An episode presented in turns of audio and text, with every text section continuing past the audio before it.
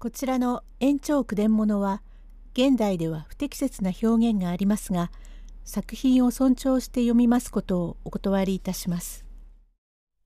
神経重ねが淵第37席新吉は兄新五郎の夢と我が子のことで憂鬱な日々を送っていました。用語解説余計災難などを免れるようにするまじないのこと。引き続きまして神経重ねが淵と下題を伏しました怪談話でございます。新吉は旅籠に揺られて帰りましたが籠の内で怪しい夢を見まして何かと心にかかることのみ取り急いで家へ帰りますると新吉の顔を見ると女房おるいは虫けづき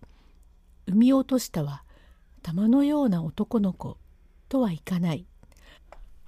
赤ん坊のくせに鼻が嫌につんと高く目は細いくせに嫌にこう大きな目で頬肉が落ちまして痩せ衰えた骨と皮ばかりの男の子が生まれました。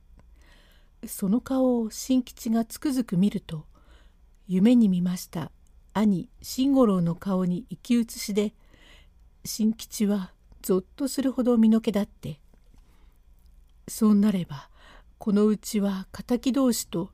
夢にも兄貴が恨みたらだら言ったが兄貴がお仕置きになりながらも三蔵に恨みをかけたと見えてその仇のうちへわしが養子に来たと夢でそのことを知らせ早く縁を切らなければ三蔵のうちへたたると言ったがさては兄貴が生まれ変わってきたのか。ただしはまたたたりでこういう赤ん坊が生まれたことか。どうも不思議なことだ」とその頃は恨みたたりということがあるのあるいは生まれ変わるということもあるなどと人が迷いを起こしましていろいろに心配をいたしたり余計をいたすようなことがありました自分のことで。いわゆるただいま申す神経病でございますから。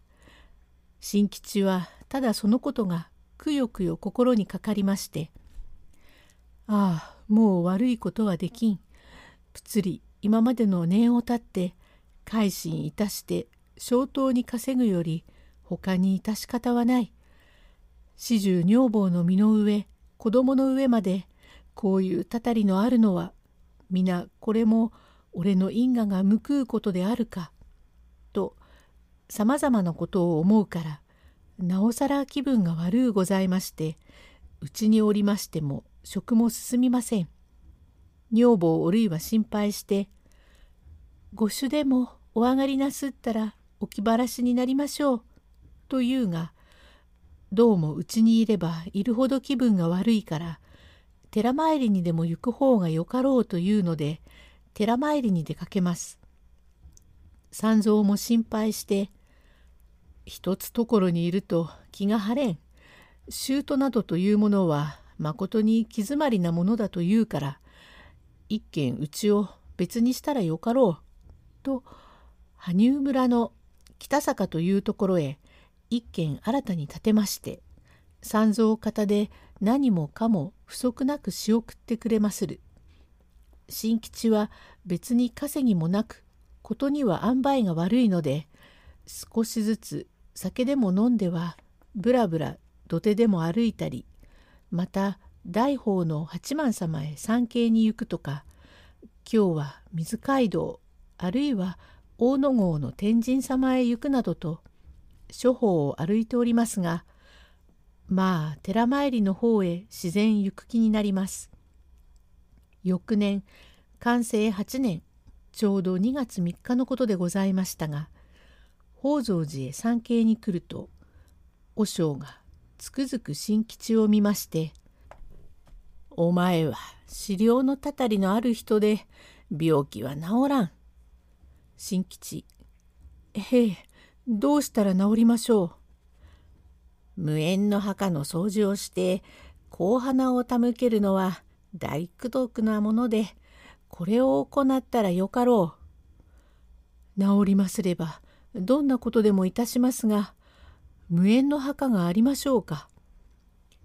無縁の墓はいくらもあるからよく掃除をして水をあげ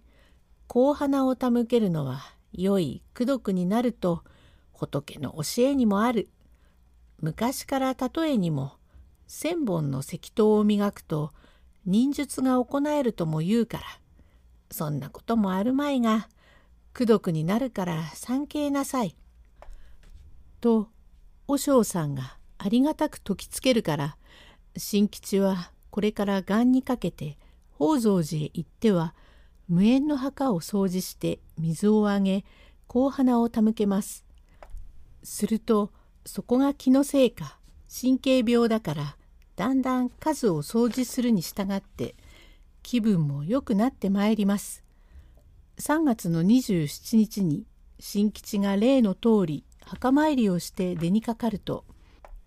入ってきました夫人は年の頃21二にもなりましょうかだるま返しという結び紙でちょっといたした藍の満筋の小袖に黒の頭術の帯で上にぶどうネズミに小さな一つもんをつけましたちりめんの反転羽織を着ましてその頃流行った東下駄を履いて入ってくる。後からついてまいるのが馬方の作蔵と申す男で作蔵おしずさんこれが重ねの墓だ。おしず。おやまあ重ねの墓というと名高いからもっと大きいと思ったら大層小さいね。小さいって。これがどうもなんと26年たたったからね。執念不敬山もあるもので。この銘に「助」と書いてあるがこれはどういうわけか重ねの子だというが子でねってね。助というのは先代の与右衛門の子でこれがママ母にいじめられ川の中へぶち流されたんだというそれがたたって重ねができたというがなんだかはっきりしねえが村の者も墓参りに来ればこれが重ねの墓だと言ってみんな線香の一本もあげるだ。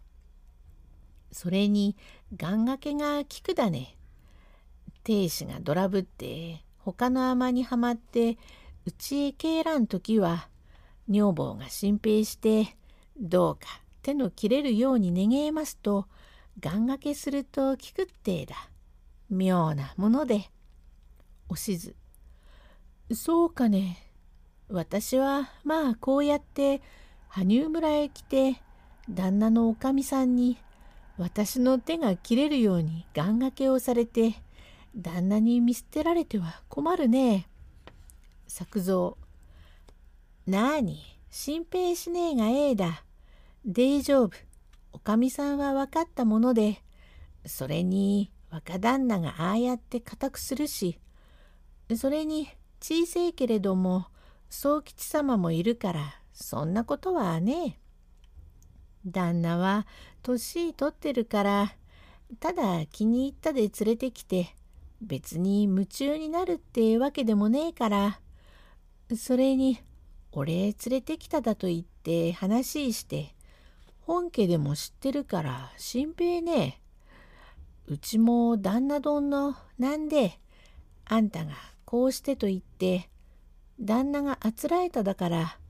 うちも立派にできただの。うなんだかかやぶきで妙なとんがらがった屋根なぞ。そんな広いことはいらないと言ったんだが、ちょっと離れて寝る座敷がないといけないからってね。土手から川の見えるところは景色がいいよ。ようがすね。いや、新吉さん。新吉。おや、作さん、久しくお目にかかりませんで。安兵衛が悪いってえが、どうかえ？どうもよくなくって困ります。ああ、そうかい。よくまあ心にかけて寺めいりするって、おめえのような若い人に似合わねえってそう言っている。ええなあに？あれは名主様の妾よ。ふん江戸物か。